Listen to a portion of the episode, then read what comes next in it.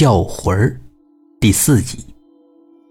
他突然想到了父亲，不知道现在父亲怎么样了。喂，刘伟啊，爸怎么样了？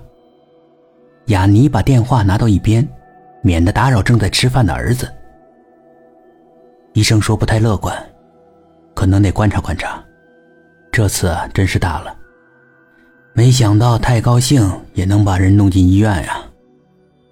刘伟的声音十分沉闷。欣欣怎么样了？醒了吗？醒了，一醒就说饿，正在那狼吞虎咽呢。雅尼的语气倒是带了一丝喜悦。哦，那就好，那就好，让他慢点好几天没吃东西了，吃太快容易伤到胃。知道了，我会看好孩子的。你那边要有什么事情，赶快通知我啊，可别瞒着我，知道吗？知道了。好了，医生出来了，先不说了。雅尼的父亲一生最大的爱好就是赌博。雅尼甚至记得，父亲因为输钱，有一次，啊！就在雅尼回转身的一瞬间。眼前的景象把他吓了一大跳。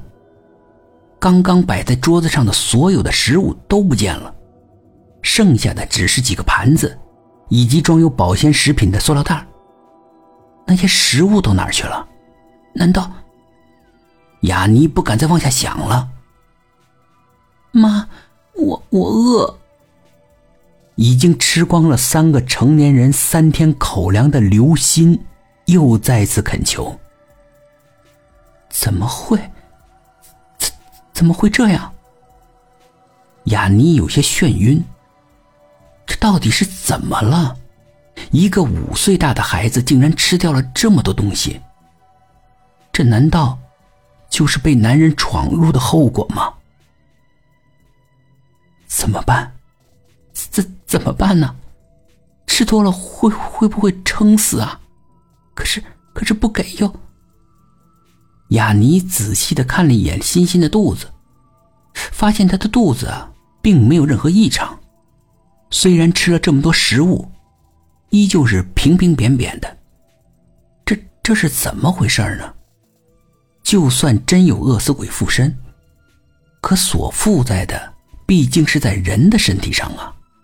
难道饿死鬼上身吃什么都不会伤害人体吗？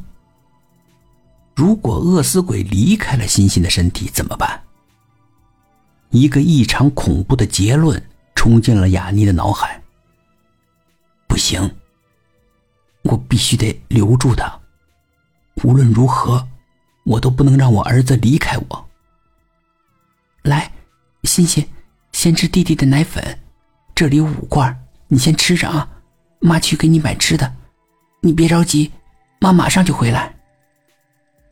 匆忙间，雅尼把小儿子的奶粉罐一股脑的放在了桌子上，连睡衣都没来得及换，就跑下楼去了。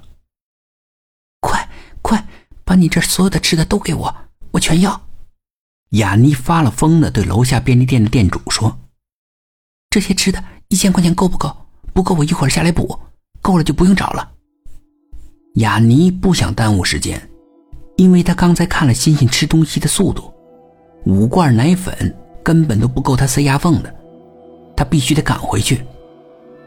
在他挑选食物的时候，突然想到了自己出门前少拿了一样。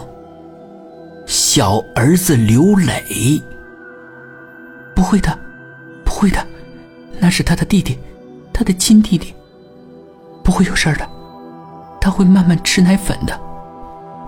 雅妮一边跑。一边在心里开导着自己。